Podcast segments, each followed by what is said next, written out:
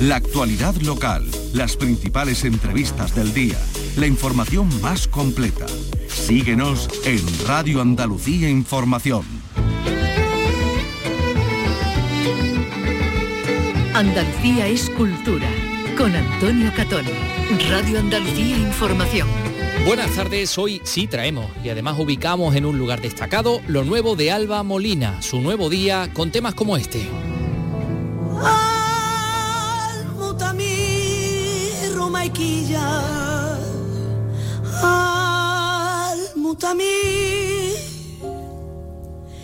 Por la orilla del Guadalquivir. Esto es solo un adelanto. El domingo y desde este pasado fin de semana, Sevilla acoge la edición número 19 de Andales Gay, el Festival Internacional de Cine Queer de Andalucía. Vicky Román, buenas tardes. Buenas tardes, quedan todavía tres días cargados de actividades culturales con invitados internacionales organizado por la Fundación Triángulo con la financiación del ICAS y el Ayuntamiento Hispalense. Una cita que dirige Andrés Vega con el que vamos a hablar y a repasar todos los contenidos que se están desarrollando en esta nueva edición. Y hablamos de un proyecto artístico que nos hermana con Extremadura, la segunda residencia artística de Bailando en Plata que se desarrolla estos días en Fuentes de León, en eh, Badajoz, en la vecina provincia de Badajoz. Carlos López, buenas tardes. Buenas tardes, efectivamente. Hablamos de la segunda edición de este proyecto organizado por la Asociación Andaluza de Compañías Profesionales de Danza, la PAD. Hoy toca conocer el proyecto de la bailadora granadina Sara Jiménez sobre su última pieza, Ave de Plata, que desarrolla en este municipio pacense.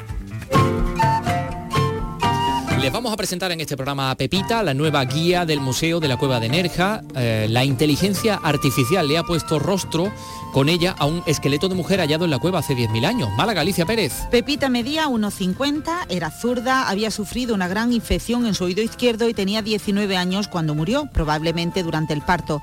Con tecnología 3D se ha reconstruido su cara y su cráneo, un rostro de rasgos africanos que se ha convertido en imagen y guía en la cueva de Nerja.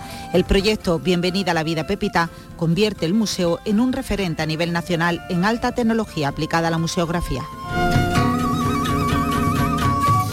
Y vamos a felicitar a la biblioteca más antigua de Andalucía, la Biblioteca Municipal de Jerez, que cumple este año 150, 150 años, un siglo y medio, y lo celebra, por cierto, hoy con muchas actividades, hoy en concreto con una conferencia. Comenzamos con la realización de Miguel Alba y la producción de Ray Angosto. Andalucía es cultura. Con Antonio Catoni.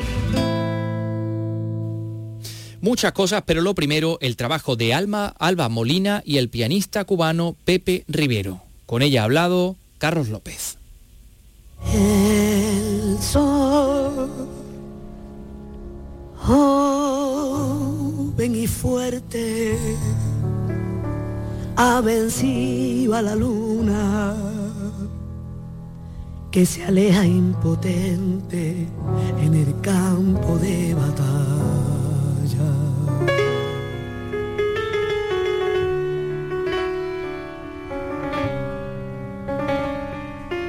Y nos emocionamos con el nuevo disco de Alba Molina y Pepe Rivero. La cantante sevillana y el pianista cubano se juntan en Nuevo Día, un disco grabado en directo que ofrece una nueva mirada al legado musical de Lole y Manuel y también al poético de Juan Manuel Flores. Claro que sí, vamos a charlar con Alba sobre este nuevo trabajo que ya está en las plataformas digitales. Hola Alba, ¿qué tal? Buenas tardes. Hola, ¿qué hay? Buenas tardes. Qué bien suena esto, ¿no? Es que da, da cosas pisarte, pisaros. Bueno, sí, muchas gracias.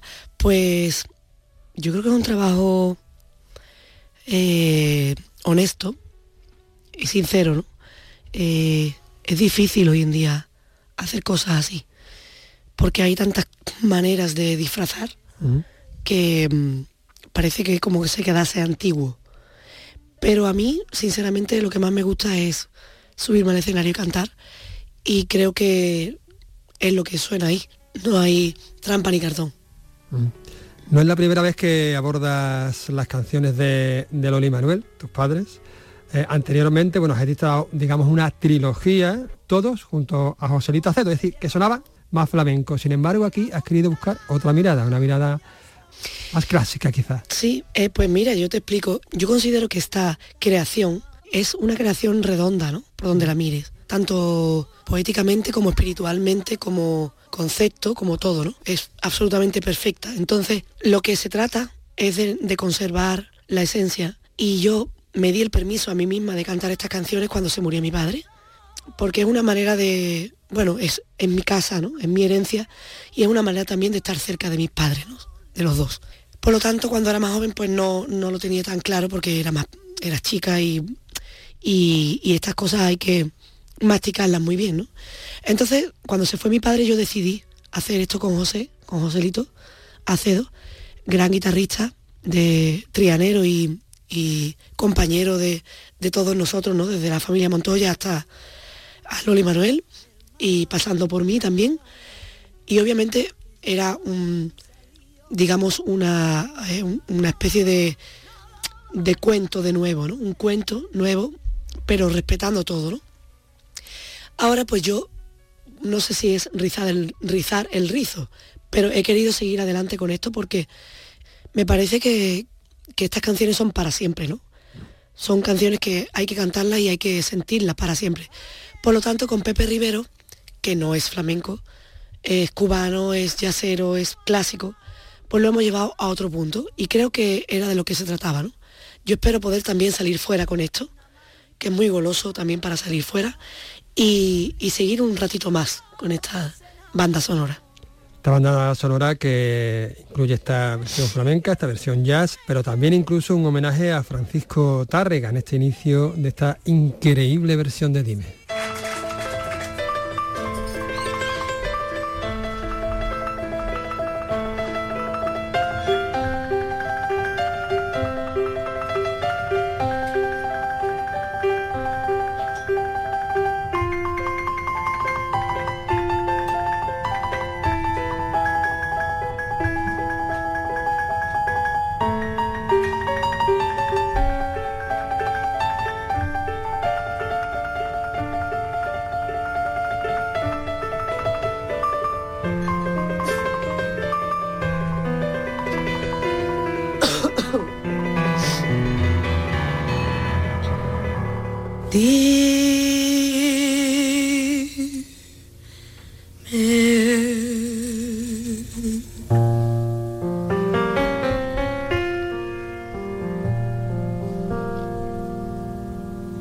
Si has mentido alguna vez.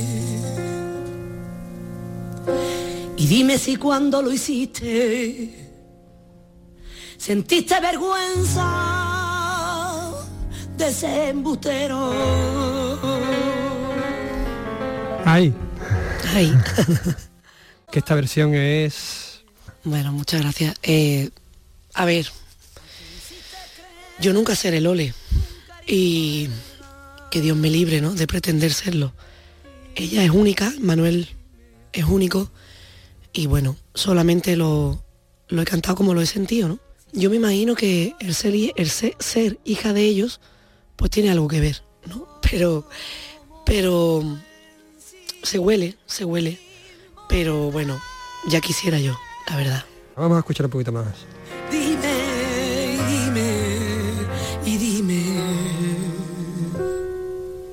Si has cortado alguna flor sin que temblaran tus manos. a mí me tembla ya las manos, me tembla ya todo. Alba, retomando un poco la entrevista, eh, esta pieza que estaba escrita, quiero decir, para guitarra, se la trae Pepe al piano. Hay un trabajazo detrás eh, tremendo de adaptación musical y de, creación. Vas a flipar, pero eh, vamos, parece mentira, pero es verdad que, que nosotros, yo le mandé a Pepe la selección de temas y Pepe mm, lo miró en su casa, lo que fuese, ¿no? Y, después tuvimos un ensayo y, y, lo que tú estás escuchando es el primer bolo grabado. O sea, ahí estamos completamente con pinzas. Nadie está, nadie se sabe nada yo me lo sé porque me lo tengo que saber, pero realmente Pepe me invita siempre a, a, otros caminos, ¿no? A otro, a otro horizonte. Por lo tanto, como no hay tiempo en sí de bulería, de solear, aquí no lo hay. Estamos libres, estamos al líbido.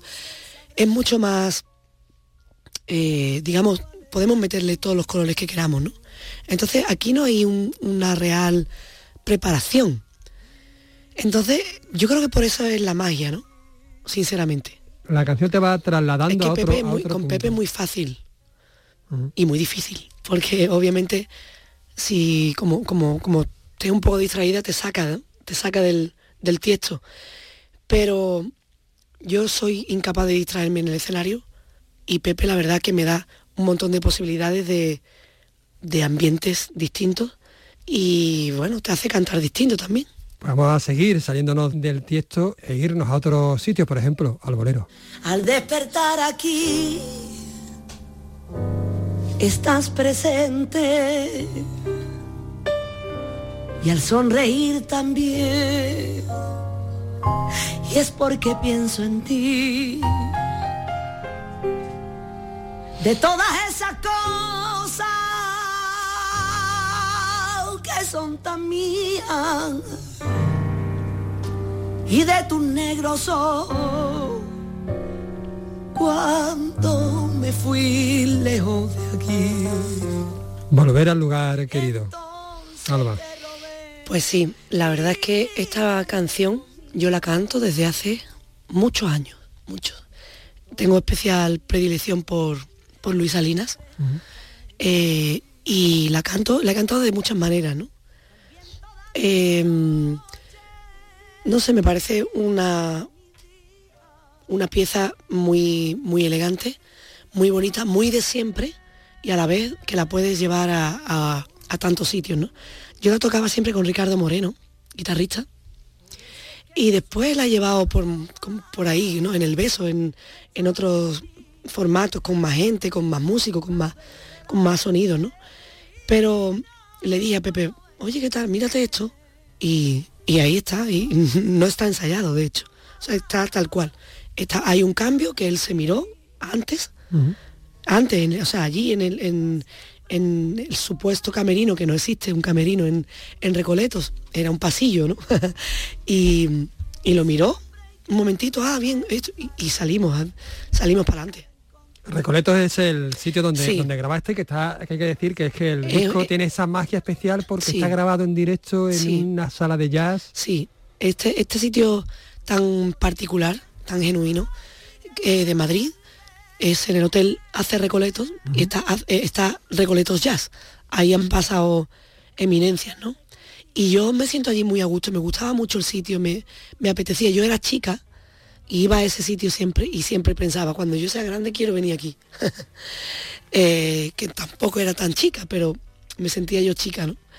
Y fíjate por dónde que, fuimos allí y lo grabamos por tenerlo. No sabíamos ni que íbamos a, editarlo ni nada, por tenerlo. Y mira, ¿Y hay alguna conexión? ¿Encuentras conexión entre el flamenco y esta, el jazz, la música cubana? Pues mira, curiosamente el flamenco y el latín creo que son bastante parecidos, ¿no?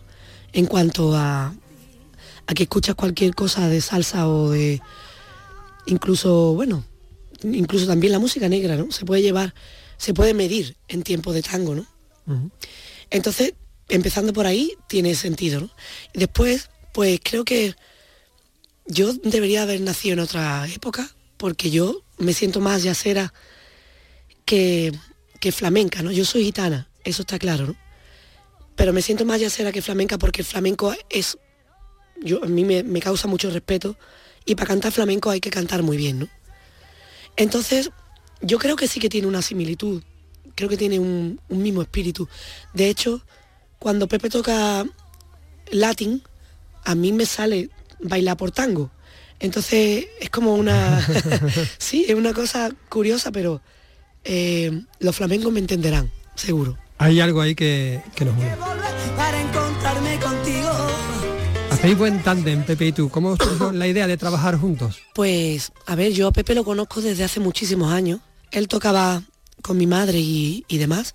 Y ha tocado también en otros proyectos míos antiguos. Y se me ocurrió un día porque, por, querer seguir con el proyecto vivo, ¿no? Pues hacer esto, ¿no? Y Pepe no dudó en ningún momento, o sea, lo llamamos, de hecho lo llamó Javier Pouso, que es mi manager, y yo lo llamé también después. Y quedamos, ya te digo, te mando el repertorio, venga, nos vemos. Pum.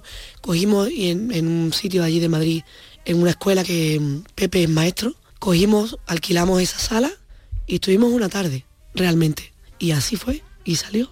Las cosas que salen bien no se piensan mucho. Se siente. Exactamente. Una vez. Un- una mariposa blanca.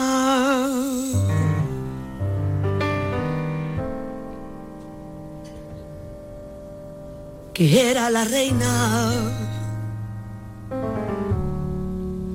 de todas las mariposas del alba.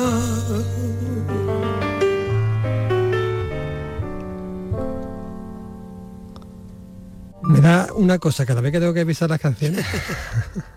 Fíjate, yo lo estoy escuchando, que yo no he escuchado el disco porque no me gusta hacer esas, no sé, me da como cosas, ¿no? He escuchado el disco entero así de seguido. Y lo escucho, claro, para mí es completamente nuevo, ¿sabes? Y, y pienso, ¿no? Digo, bueno, y siento más bien. Digo, hay que ver qué, qué obra es. O sea, siempre, siempre te enseña algo, ¿no? Tanto escucharla como cantarla, como vivirla. Te enseñan, te enseña cosas, te enseña muchas cosas estas canciones. Hay Sí. mucha emoción. Bueno, Alba, acabas de publicarlo en plataformas digitales, pero ¿cuándo sale el disco físico para 14. todos aquellos que queremos? Día 14 de, de abril. mañana de, de primavera.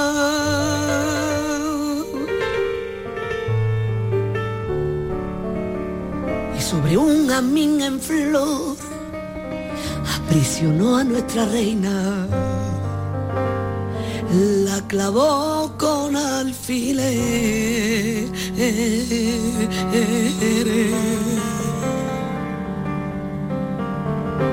sobre cartulina negra y la llevó a su museo de breve belleza muerta. La Pues esta mariposa. maravilla no es una breve belleza muerta y esperemos verte en concierto. ¿Cuándo está- serán esos conciertos? Pues mira, eh, el 20 de abril estamos en el Teatro Cervantes, en Málaga. Pepe Rivero y yo, y viene también Lole con nosotros. Bueno, bueno. Va a hacerse una cosita.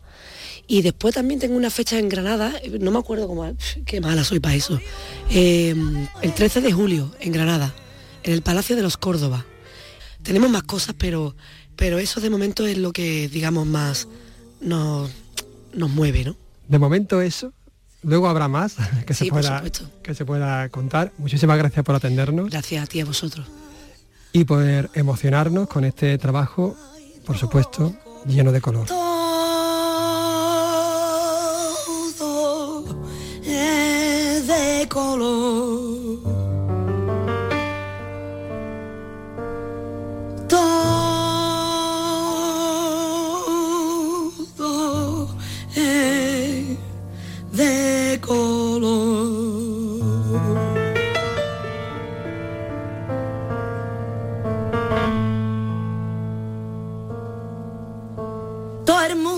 Cuenta su pena,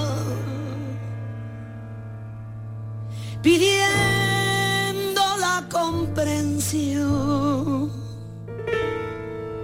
Quien cuenta sus alegrías no comprende al que sufrió. Señor de los espacios infinitos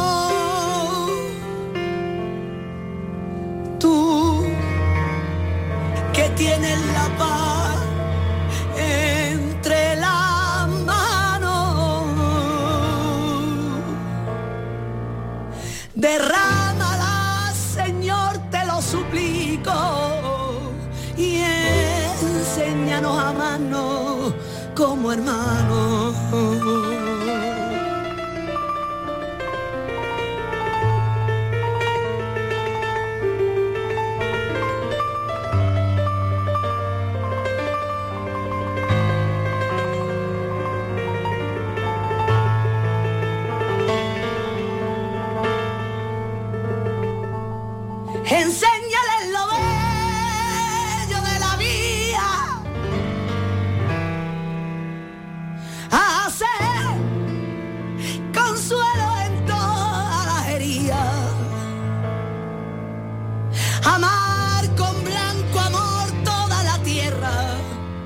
Buscar siempre tu paz, Señor, y odiar la guerra.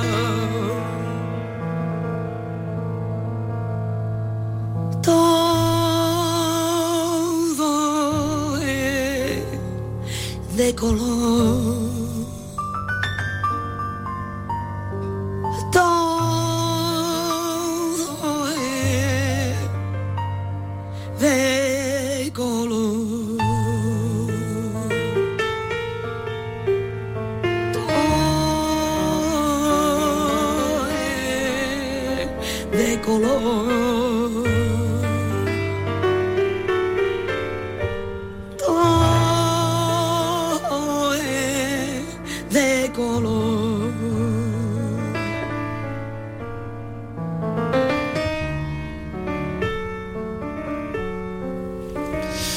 Nuevo día, esta revisión de Alba Molina, del legado de sus padres, Loli Manuel, mm, también del poeta y letrista Juan Manuel Flores, un disco grabado en directo junto al pianista cubano Pepe Rivero.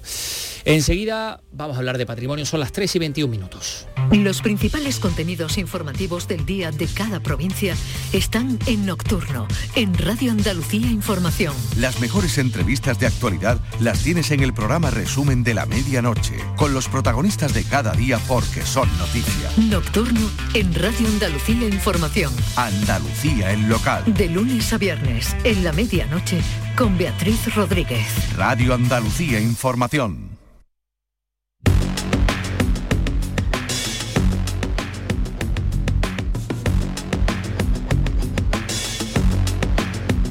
Andalucía es cultura, con Antonio Catoni. Hay que ver, la inteligencia artificial, bueno, hace de todo, hace hasta pregones de Semana Santa. No sé si habéis escuchado el pregón de la Semana Santa hecho por- bueno, una, una- una auténtica Bueno, bazofia, hay que no lo he decirlo, pero escuchado, bueno. no lo he escuchado.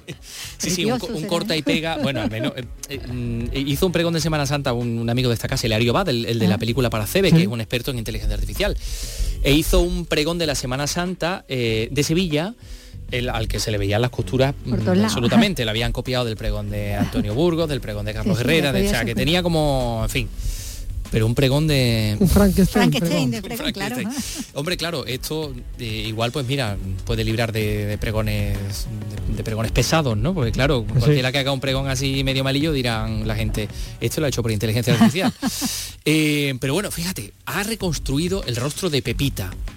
Un esqueleto de 10.000 años de antigüedad hallado en la cueva de Nerja. Y ahora Pepita, bueno, mm, se le ha bautizado, le hemos bautizado así, por cierto, que tiene rasgos africanos, ha cobrado vida y se ha convertido, gracias a la inteligencia artificial, en la guía virtual del Museo de la Cueva de Nerja. Fíjate. Bueno, pues fíjate, Alicia Pérez, Málaga, cuéntanos. Pepita es un esqueleto epipaleolítico que fue hallado en la sala de la Torca, en la cueva de Nerja. Es uno de los mejor conservados de Europa con esa antigüedad. Sus huesos han contado los especialistas que medía 1,50, era zurda, había sufrido una gran infección en su oído izquierdo y tenía 19 años cuando murió, probablemente durante un parto. Con tecnología 3D se ha reconstruido su cara y su cráneo, un rostro de rasgos africanos que se ha convertido en imagen del Museo de la Cueva de Nerja. Javier Salas es presidente de su fundación. cualquier turista eh, que acceda al Museo de Nerja pues interactuará con Pepita, con la cara de Pepita, para que ésta le explique pues todo lo que hay en el museo y lo que puede ver, etcétera. Con lo cual, pues ponemos al servicio del museo y de la cueva de Nerja a una persona que vivió hace 10.000 años. ¿no? El proyecto Bienvenida a la Vida Pepita convierte este museo en un referente a nivel nacional en alta tecnología aplicada a la museografía.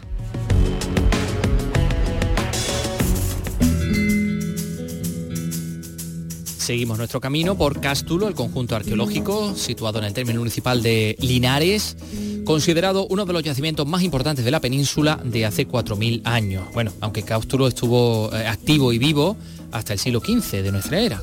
Bueno, pues se ha convertido en una auténtica referencia para los expertos. María José Pérez no lo cuenta en Jaén. Cada vez que hay un hallazgo en Cástulo se han hecho eco la BBC y la revista National Geographic. Solo se ha excavado un 3% en este yacimiento, un verdadero viaje por el tiempo desde la edad del cobre hasta el siglo XV. Lo explica Marcelo Castro, el responsable de Cástulo y que lo sabe todo de él. En Cástulo lo que vemos es una larga forma de ocupar y reocupar el sitio desde la prehistoria hasta el siglo XV. De manera que uno de los elementos que se han recuperado, como el edificio cristiano, se datan en el cuarto, inicio del quinto, mientras que otros, como el que hemos visitado, el, pórtico con Templo Oriente, se están datando en el cambio de era. No solamente nos movemos en el espacio cuando estamos en Cástulo, sino que también nos movemos en el tiempo. En cada sitio estamos viendo un tiempo concreto. El yacimiento de la ciudad ibero-romana de Cástulo no ha dejado de sorprender al mundo. La BBC se hizo eco del hallazgo de un Cristo sin barba. Esta patena cristiana dio la vuelta al mundo. Que Cástulo es una de las grandes maravillas del patrimonio andaluz es algo que todos sabemos, pero no está de más que publicaciones del prestigio de National Geographic lo hayan situado en la lista de los yacimientos más importantes de nuestro país. De Cástulo, pues sí, un testimonio, una representación de Cristo, una de las más antiguas de la península ibérica, si no la más antigua. Eh, mientras tanto, durante todo este próximo fin de semana en el Salar, en Granada, se recrea el pasado romano con unas jornadas que pretenden pues conocer o dar a conocer la famosa villa descubierta en 2004 eh, durante los trabajos para la construcción de una estación depuradora. Va a haber talleres, va a haber un acercamiento a la música romana. ¿A quién no le va a gustar, desde luego? Eh, Granada, Noemí Fernández. Las jornadas que cumplen su sexta edición comienzan este viernes con un taller para los más pequeños sobre el calendario romano. Seguirán el sábado con una visita a la villa para la que se han dispuesto autobuses, visitas también guiadas al campamento romano y hasta un rezo a Ceres, la diosa de la agricultura. Armando Moya es alcalde de Salar. Por objetivo, por un lado, eh, dar a conocer nuestro patrimonio romano a toda la gente que nos visita y cómo este, este pasado romano ha llegado hasta nuestros días. Los romanos dejaron muchas de, las fiestas que disfrutamos hoy, en día, la Saturnalia, en fin.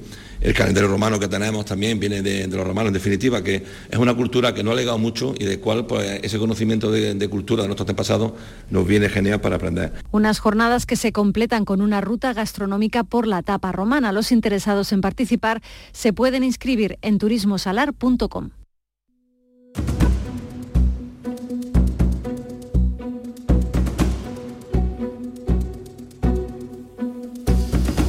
Bueno, bueno, bueno, pues la verdad es que eh, la arqueología nos ofrece unas tremendas posibilidades. Eh, Estamos aquí, aquí la, la, mente calenturienta de Carlos López le ha dado por pensar que, que, mm, otras eh, figuras de nuestro, digamos, patrimonio popular, podríamos decir, pueden convertirse a través de la inteligencia artificial en guías, ¿no? Sí, sí, por ejemplo en Carnita, me encantaría. En Carnita y Josefina. Josefina, sí, sí. Yacimiento de, de las que Dios las tenga en su gloria. Por supuesto. Que fallecieron. Eh, pues sí, la verdad es que son una auténtica referencia. Enseguida vamos a estar hablando de Bailando en Plata.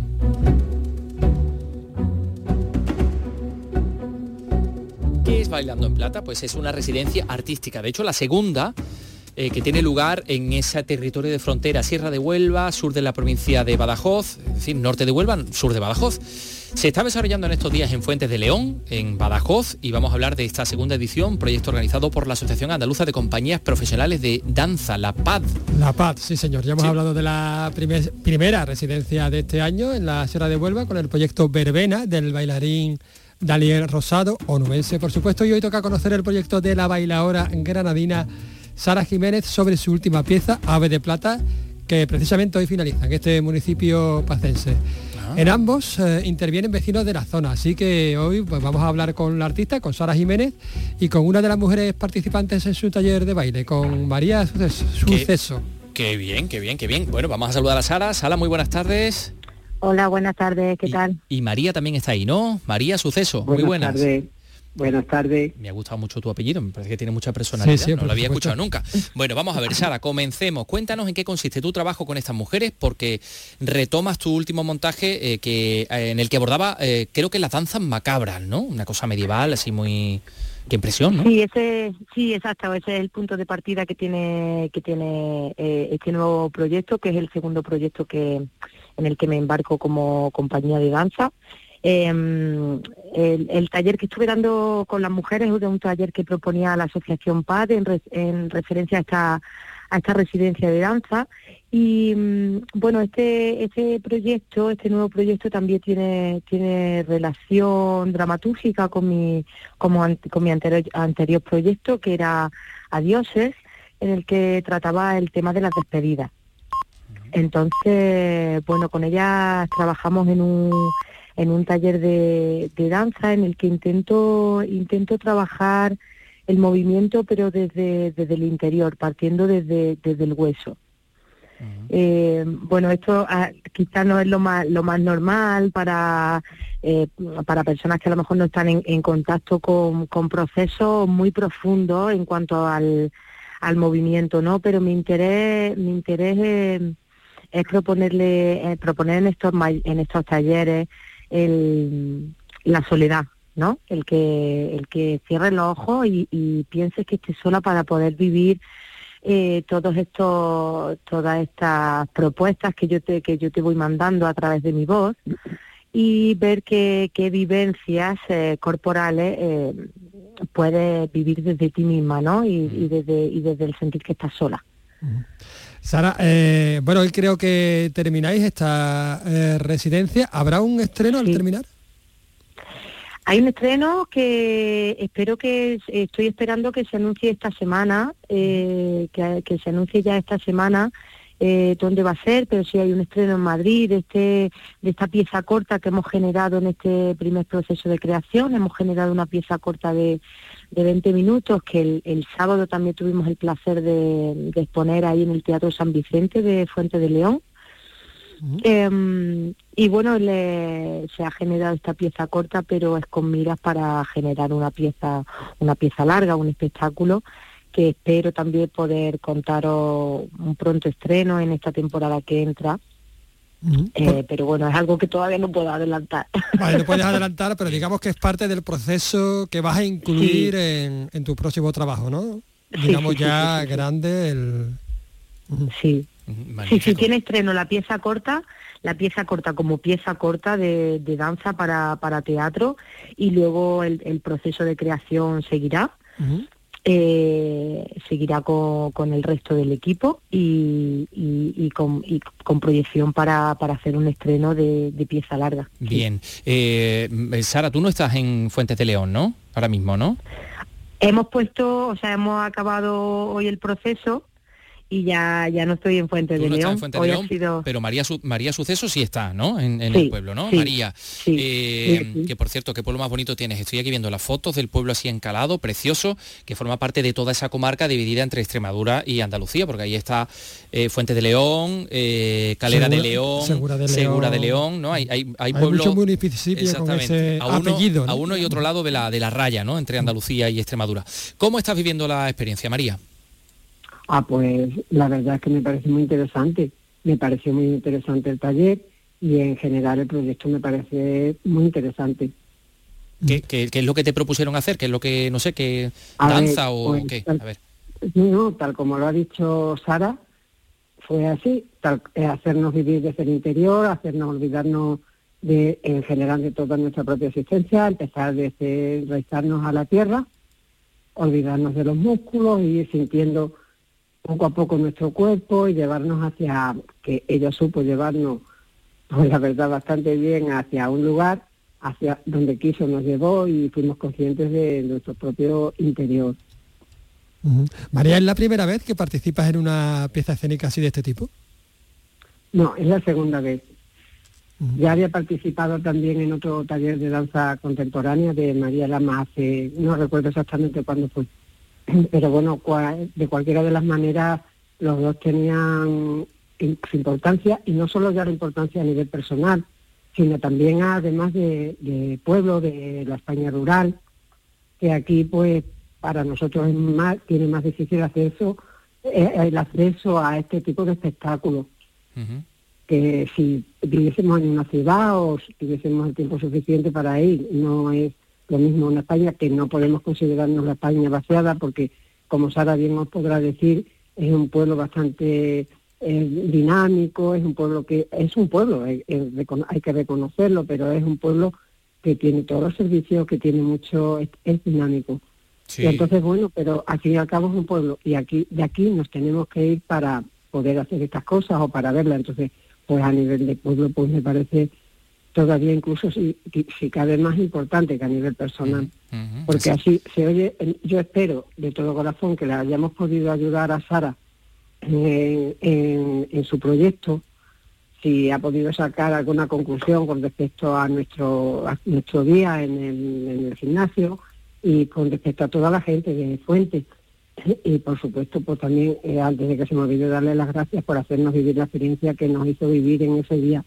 Bueno, que pues compartiendo nos alegramos. comentarios con mis, con mis compañeras, pues la verdad es que fue, fue muy interesante, fue muy creativa y ah, bueno, ella yo creo que no pudo ver que nos había, que estábamos todas muy satisfechas. Implicadísima. Bueno, pues nos alegramos de ello. María Suceso, gracias y enhorabuena también Enhorabuena, por claro, esta experiencia creativa, tanto a María como, por supuesto, a la artista Sara Jiménez, que es la persona que, que os ha introducido en este mundo de nuevo. Eh, un saludo para las dos y un saludo también para Fuentes de muchísimas León. gracias. ¿eh? Muchísimas gracias, muchísimas gracias María por estar con nosotros. también, gracias. Un saludo para toda Extremadura que nos escuchan, mucha- muchos extremeños. Bueno, son las 3 y 35.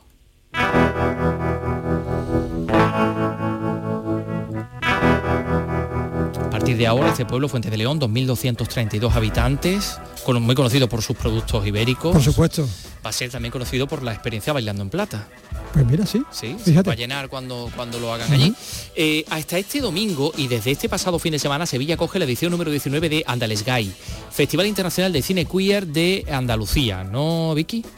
Sí, bueno, es este certamen organizado por la Fundación Triángulo con la financiación del ICAS y del Ayuntamiento Hispalense, un certamen que dirige Andrés Vega, con el que hablamos ya de lo más destacado de esta nueva edición. Andrés Vega, hola, ¿qué tal? Muy buenas tardes. Hola, buenas tardes, ¿qué tal? ¿Cómo estáis?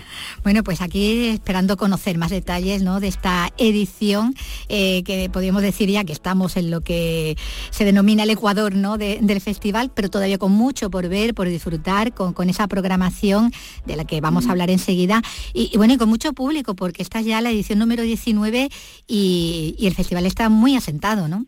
Sí, sí, es un festival que ya llevamos muchísimas ediciones afortunadamente y después eso que lo realizamos en, lo- en los cines Nervio en Plaza, entonces bueno, es una plaza perfecta para, para llevar este tipo de cine porque claro, ya sabes, es un centro comercial con muchísimo público, muchísima gente y aunque es verdad que las sesiones a lo mejor de las cuatro son un poco más difíciles, pero bueno, el resto general está, está yendo muy bien y la gente muy contenta, la verdad. Bueno, ya decía el alcalde ¿no? en, la, en la inauguración que, eh, que Sevilla es una ciudad pionera ¿no? en esa apuesta hacia la comunidad LGTBIQ, eh, tanto en derechos y libertades como, como en cultura y en ocio. Y ahí está ese interés que vemos ¿no? que tiene el público edición tra- tras edición. Y no sé yo si también eh, ese interés también es reflejo de ese interés de, de una industria que cada vez más toca la realidad gay, ¿no? Sí, sí, sí, es, es que es muy necesario porque, a ver, un- uno de los objetivos del, del festival es, es eso, es mm, reforzar la representatividad y la representación, ¿vale? Que pues, son en realidad cosas diferentes, ¿no? La, eh, una es que las personas LGBTI se puedan ver en la pantalla eh, reflejadas, ¿no? Porque y también de una forma que haga justicia y que y con la que se sientan identificados, ¿no? Porque eh, cada vez pasa menos, pero es verdad que muchas veces los personajes que siguen llegando a, a producciones grandes o incluso a series o lo que sea, no dejan de, cumplir ciertos estereotipos que bueno que, que están ahí, pero que la, la realidad y la diversidad es mucho mayor, ¿no? De lo que se ve. Eh, bueno, son más de 50 películas las que se van a proyectar a lo largo de estos días, de- procedentes de, de 18 países, eh, como decíamos, los cines Nervión, pero donde además hay eh, otras actividades como esa novedad ¿no? de este año, que esos debates con escolares eh, para la prevención del bullying, ¿no? Sí, eh, es una actividad que la verdad es que nosotros llevamos mucho tiempo porque la Fundación Triángulo, que es la, es la entidad que lo, lo organiza, tiene un equipo de educación muy potente. eh, normalmente eh, cada año da más de 2.000 talleres y charlas en más de, seis- de 360 centros de Andalucía y, y es una experiencia que ya eh, hacíamos a pequeña escala desde hace muchos años, pero este año la, la novedad es que nos traemos a, a muchas clases a los cines por la mañana, sesiones matita- matutinas, ¿vale? matinales, y mm, les proyectamos una serie de cortometrajes y después hacemos un torneo con ellos a través de aplicaciones móviles y tal, en los que van respondiendo preguntas y es una cosa súper dinámica, súper novedosa y la verdad es que está funcionando muy bien. Hemos tenido sesiones de, de más de 150 alumnos, este viernes 24 eh, también volvemos a, a tener una por la mañana con 250 alumnos o así y está siendo un éxito y sobre todo el feedback que estamos teniendo por parte de los centros escolares es muy bueno porque esos son, son cortometrajes adaptados por supuesto a, las edades, ¿no? En las que se habla de diversidad, de respeto y de tal. Y después el, el turno de preguntas y el torneo es como muy divertido porque claro, están todos viendo la pantalla, cómo suben unos, cómo aciertan, cómo mm, eh, fallan, entonces se van adelantando, es como una especie de torneo de álgebra, pero, pero de diversidad y contra el bullying. Bueno, ya de aquí a la clausura eh, el domingo, no sé qué, qué películas y qué actividades te gustaría recordar para, bueno, para que no se nos pasen. Sí, pues bueno, así básicamente recordar que tenemos un pequeño ciclo de cine en francés, gracias a un patrocinio de la Allianz Francés, aquí en Sevilla. Tenemos también un ciclo de cine queer africano, que, que, lo hacemos en colaboración con el CICUS y con el Festival Cine Africano de Tarifa que, ellos empiezan el 28 de abril, pero nos han, nos han ayudado también a hacer una pequeña selección, ¿vale?, de, este tipo de películas. Y después tenemos un taller de fotografía, de reconstrucción queer de la, foto, de la familia tradicional, que lo hace un activista de, Medellín, que viene de Colombia, se llama Sebastián Rúa, del colectivo Pájara Pinta, que también es un taller muy interesante el, este jueves en, el ciclo. ¿Y algún título que quieras destacar? Pues, sí, en realidad yo destacaría la proyección del viernes, que es de Mi Vacío y yo, que tenemos un foro con, con su director, eh, Adrián Silvestre. El sábado 25 tenemos un Identified Object, que también viene su director a hacer un foro con, con ellos.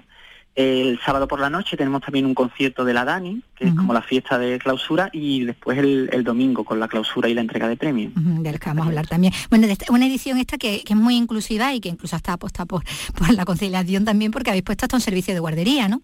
Sí, sí, sí, es una cosa que hemos estrenado gracias al Espacio Coco, una colaboración con el Espacio Coco que hemos ofrecido en, cuatro días del, festival. Eh, no, son todos los días, pero son eh, eh, varios días a, a varias horas para que estamos empezando también un poco esta colaboración y este, este camino ¿no? de conciliación y nos parecía muy interesante dar ese servicio de que para ciertas sesiones que, están marcadas en, el, programa, pues que la gente pudiese eh, dejar a, sus peques en, el espacio que está junto al, centro comercial y pues irse al cine que, los que somos padres pues sabemos que, llevamos años sin poder ir a cosas que no sean a un horario, ¿verdad? Compatible, ¿no? Bueno, decíamos antes ¿no? que la clausura se van a entregar los premios, se van a entregar esos premios, también esos cuatro premios eh, especiales que, y uno de ellos a, Manolita Chen, ¿no?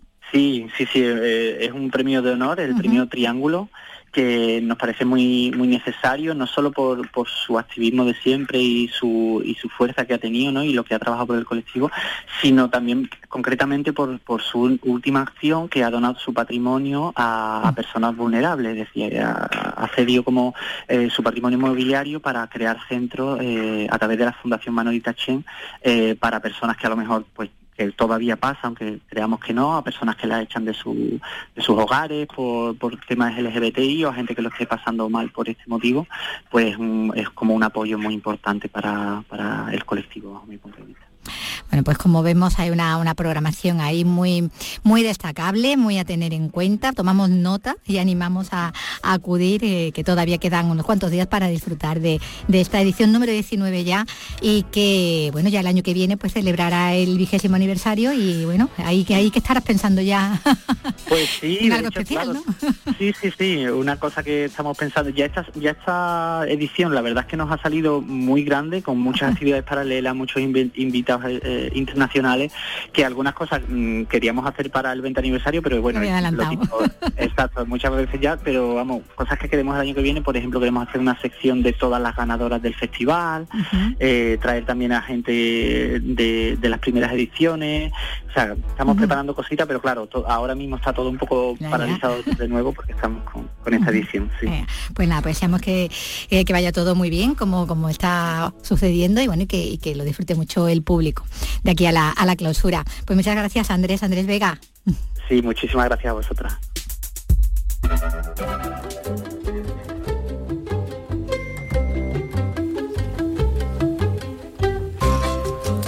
3 y 44, eh, en la verja del Muelle de Cádiz se puede ver desde hoy una exposición que conjuga poesía con la marinería, con los términos marineros. Ahí va a estar, ya verán ustedes, Alberti muy presente. Salud, Botaro. Son 30 imágenes de gran formato que recogen palabras relacionadas con el mar y que representan a las 28 letras de nuestro alfabeto.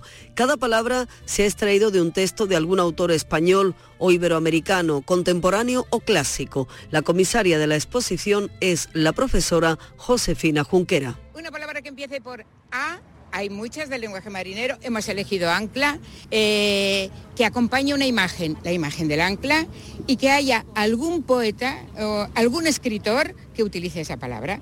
Entonces, estaba claro que tenía que ser Alberti, ¿eh? en el ancla, la estrella. Eh, el marinero en tierra era de obligado cumplimiento. Una primorosa investigación previa, fotos únicas y un diseño cuidado han resultado en esta exposición que se podrá ver hasta finales de mes, coincidiendo con el Congreso Internacional de la Lengua que se inaugura el próximo lunes. Fantástico, pues eh, ya sabemos que tenemos esa exposición sobre la marinería y sobre la lengua española. Enhorabuena y felicidades a la Biblioteca Municipal de Jerez. 150 años, un siglo y medio. Va a haber una conferencia en el día de hoy en el Palacio de Villapanés de, Jerez, dentro de los actos conmemorativos. Pilar Hernández, cuéntanos. La conferencia va a correr a cargo de José Manuel Moreno Arana, doctor en Historia del Arte por la Universidad de Sevilla. Moreno Arana explicará la controversia sobre la autoría del edificio, que ahora acoge la biblioteca y que en su día fue sede del Banco de España en Jerez. Durante muchos años se ha debatido sobre si el diseño y la construcción fueron obra del arquitecto José de Astiz y Barcena o de Francisco Hernández Rubio. El edificio, de estilo neoclásico, a excepción de la puerta principal de hierro con líneas modernistas, se construyó sobre un solar que anteriormente había acogido un conjunto de dos casas y dos bodegas en la plaza de Eguilaz. La conferencia de José Manuel Moreno Arana comenzará a las siete y media de esta tarde en el Palacio de Villapanés. Pasa, pasa, Paco Gómez y anda, ahí en la esquinita. ¿Eh? Eh, que ahora nos tienes que contar unas cuantas cositas del peliculón que tenemos esta noche. Sí, sí, ahí, ahí. Eh, a ver, mm, nuevo paso para la construcción del Conservatorio Paco de Lucía en Algeciras. La Junta ha anunciado la licitación de la obra para el tercer trimestre de este año. Susana Torrejón. El Conservatorio Paco de Lucía tiene un presupuesto de 5,4 millones de euros que se financiarán en su totalidad con cargo a los fondos europeos. Se trata de una de las obras docentes con mayor presupuesto de toda la provincia de Cádiz. Patricia del Pozo es consejera de Desarrollo Educativo y Formación Profesional. Si todo va bien, a la vuelta del verano, en torno al tercer trimestre, yo creo que podríamos estar ya licitando lo que es la obra del Conservatorio por tanto, un gran paso, un gran paso ya para que empecemos a ver esas obras ya desarrollándose los terrenos cedidos por el Ayuntamiento de Algeciras a la Junta superan los 6.000 metros cuadrados. Cuando esté terminado, el conservatorio tendrá capacidad para 600 alumnos e incluirá tanto enseñanzas básicas como profesionales. Pues sí, como les eh, hemos anunciado, esta noche tenemos cine clásico en nuestra televisión, Andalucía Televisión, poco antes de las 11, por lo que viene a hablarnos Paco Gómez Zayas, hoy con motivo de eh, motivo de alarma, ese es el nombre de la, de la, película, motivo de alarma. Película de los años 50 sobre la sospecha, sobre los celos de un hombre convencido de que su esposa y su médico pretenden asesinarlo.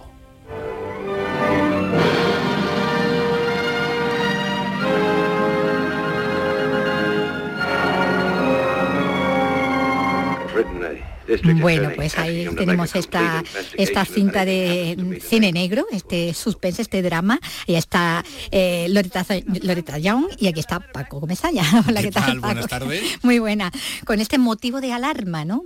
Sí, ese es el título y como tú decías es una buena película de suspense, de intriga, es una película mm, muy que se inscribe muy bien en el cine que se hacía en aquellos años, está en concreto creo que era del 50, del 51, motivo de alarma, y que contaba una vez más la historia de mujer amenazada por el propio marido, por la pareja, una cosa, en fin, que, se da mucho. Que, sí, sobre todo desde el exitazo aquel de Luz que agoniza, que le valió el Oscar a Ingrid Bergman, que estaba basada en Luz Gas, y, bueno, encadenados, Hitchcock que planteaba también una historia parecida, estaba Voces de muerte. Eh, esta, la, verdad es que con Voces de Muerte, donde mmm, Barbara Stanwyck hacía el papel de una mujer que estaba eh, sin poder moverse en la cama, le la llamaban cama por teléfono. y, y por teléfono descubría una posible conspiración en la que ella sería la víctima y que además eh, eh, sería víctima a manos de alguien muy cercano a ella. Vamos a dejarlo ahí por Ay, si alguna pues, vez pues se se- ya la tirón. película.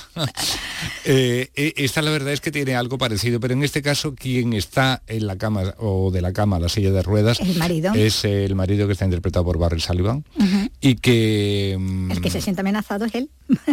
y que exactamente, bueno, vamos Y a ver, que hace- es, que, es que en realidad a- aquí él lo que tiene es un ataque de celos Sí, patológico. horroroso. Y entonces pues empieza a imaginarse cosas que mm, harían su mujer y su Y propio médico. el que viene a cuidarle prácticamente a diario. Eh, y entonces pues se le ocurre una solución muy poco recomendable. Que es acusar antes de... Y bueno, no solamente acusar, sino que además eso tenía otra serie de, implicaciones, sí, de, derivadas que, en fin, no vamos a desvelar, que ya esta noche a partir de las 11 se podrán ver, porque como digo, la película se ve muy bien. Y donde, una vez más, la protagonista pues mm, actúa con esa elegancia que le caracteriza porque ha sido una de las damas más elegantonas de- de- del cine de Hollywood. Aquí produce, bueno, su marido entonces, ¿no? Eh, que había pensado en Judy Garland incluso antes de. De ella, ¿no?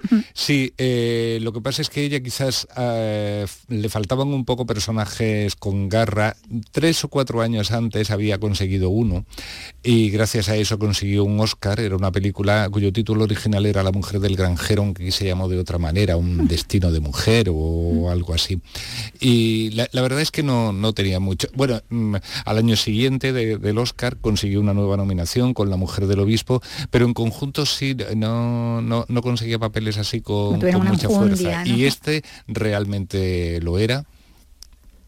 Eh, lo que pasa es que ya fue de los últimos que hizo, porque a partir del año 53 prefirió pasar al nuevo invento, es decir, A a la la, tele. televisión, y allí se convirtió también en una de las estrellas más destacadas de, de- creo que ganó hasta tres Emmys y, y era una mujer que se mantuvo como ocho años en un espacio en prime time, que eso por lo visto es un récord tremendo en la televisión norteamericana. Y bueno, pues eh, esa era Loretta Young.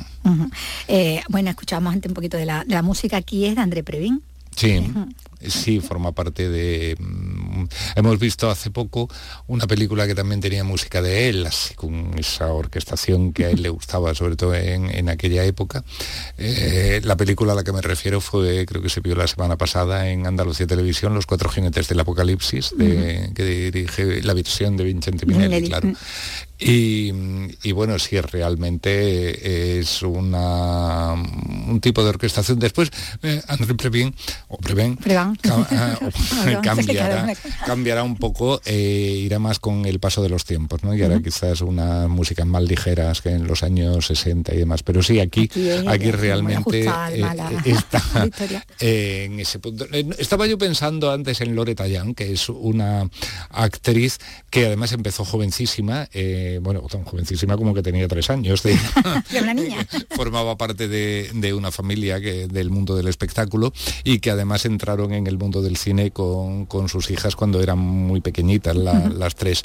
Eh, entonces no se llamaba Loreta, se llamaba Gretchen Young, como, como era su nombre real. Loreta no se lo pone hasta que no llega a la época del cine sonoro. Y lo que yo creo que Loreta lo que tendría es una buena biografía en cine, porque además le pasaban unas cosas Ah, en su que podía vida. ser personaje ella también de Sí, ficción, sí, ¿no? es, que, es que en su vida La le pasaron unas cosas muy raras. Una, una fue, por ejemplo, eh, cuando tenía todavía 17 años y se escapó con un señor y se casaron en Arizona. Evidentemente el matrimonio se deshizo porque, claro, los padres intervinieron y además tenían todas las de ganar, puesto que ella era, como Menor. te digo, de, tenía 17 años o así. Pero luego sí le pasaron una... Bueno, lo, lo, lo más curioso fue cuando, de, de las primeras cosas que hizo, cuando era una niña, tendría, pues no sé si tres o cuatro años, actuó con una diva del cine mudo en una película que protagonizaba May Murray. Y me se quedó encantada con la niña. Y estas cosas que del cine mudo, que, estaban todos un poco pirados y que, realmente aquello del estrellato se creían que realmente tenían el mundo a sus pies y que podían hacer lo que le diera la gana. no se le ocurrió. Sí, sí, sí, no se le ocurrió otra cosa que decir, bueno, la niña que se venga conmigo porque esta niña tan encantadora tiene que, y claro. Y lo curioso del caso es que, aunque en principio los padres lógicamente se negaron, se asegura en las biografías que sí que durante dos años. Eh, estuvo la niña compartiendo paternidades, los, los biológicos reales. y, luego, claro, la, historia que tú apuntabas, ya, ya, mayor, ya en el año 35, cuando ella andaría por los 23 eh, o 24 años, que hizo una película con Clark Gable, que tenía el título profético de La llamada de la selva. Sí, aquello fue. y que de pronto, bueno, parece sí que vivieron un idilio y al terminar la película ella desapareció y no apareció hasta pasados unos meses o un año. Con un niño que había adoptado. Y el rumor que... No, pues parece ser que... No, fue todavía más rebuscado. Eh, eh, la niña mm, se da en adopción, va a un orfanato. Y ella la Y a los cuatro o cinco años ella se casa, fue su segundo marido después del primero aquel que se había anulado, y mm, era un productor, que sería seguramente el productor de, la película que esta noche podemos ver, y, entonces pues van al orfanato y adoptan a la niña. Es decir, la que había sido su hija biológica ahora eh, pasó a ser la, niña que, además el nuevo marido le dio los apellidos y la, niña, por cierto, eh, cuando creció estaba tan orgullosa de que su padre biológico fuera, Clark Gable. las historias, ¿no? Que, Pero historias. Grande película, grande película. Bueno, pues mm, una historia de película, la de esta noche, ¿no? Este, este suspense, esta historia ahí de eh, de, sospechas ¿no? y de acusaciones, eh, motivo de alarma que vemos esta noche en nuestra tele. Pero mañana vamos a tener más cine clásico, así que mañana te vemos. Mañana vuelvo. Venga, hasta mañana. Hace algunos días que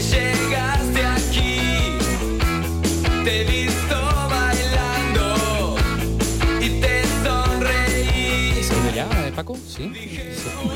¿Y amenaza con regresar mañana? Mañana, mañana, mañana. Mañana tenemos otra película. bueno, es que eh, tenemos muchos inputs. Cada vez que está Paco hablando en, directo, pues nos llegan correos, mensajes. Bueno, esto que ha dicho, bueno, me ha llegado un mensaje muy sorprendido con lo del tema de la niña adoptada. De la niña, la adopción. De, la, niña de Clark Gable. Qué cosas, qué cosas. De cine. Eh, sí, absolutamente. Es que las cosas de Paco son cosas de cine. Mm. Eh, bueno, vamos a ver, pues nos vamos a ir con música porque hoy nacía, tal día como hoy nacía, en Buenos Aires, en la capital de Argentina, Alejo Stivel, hace exactamente 64 años.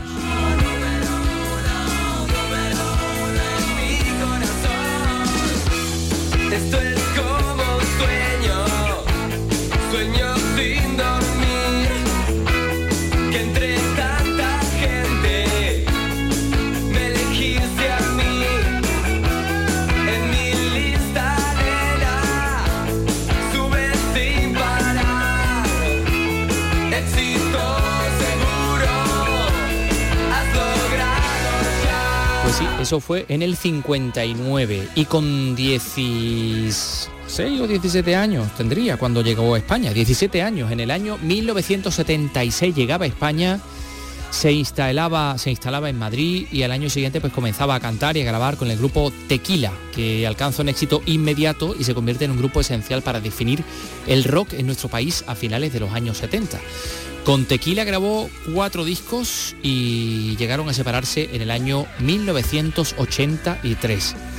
Durante los 80 se dedicó a la producción discográfica para gente como La Oreja de Van Gogh, eh, El Canto del Loco, más de 200 discos ha M-Clan, Los Lunes, discos entre otros para Joaquín Sabina. Hay que ver que, claro, la desgracia de... El hijo Estebel también llegó como consecuencia de la, de la dictadura, militar de Argentina, ¿no?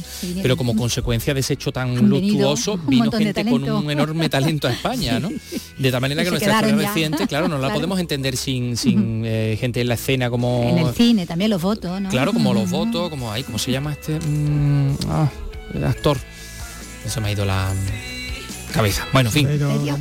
Eh, un actor argentino que... Alterio. Alterio, Alterio, Alterio, En fin, y tantos otros. Bueno, pues eh, en el 2011 iniciaba su carrera como solista y de ese periodo proviene este tema con el que nos vamos a ir. Si te sale un grano en la nariz, si te La Biblia y el calefón. Bueno, pues nos vamos con él. Carlos López, hasta mañana. Adiós, mañana. Aquí ha estado eh, Antonio Catoni delante del micro y mañana regresamos a las 3 de la tarde. Adiós. Si no sales en la foto, si tu germo se rajó, busca en tu control remoto la Biblia y el calefón, la Biblia y el calefón. Si te mete cuernos la si te carga el blues de la ansiedad, sin privatizar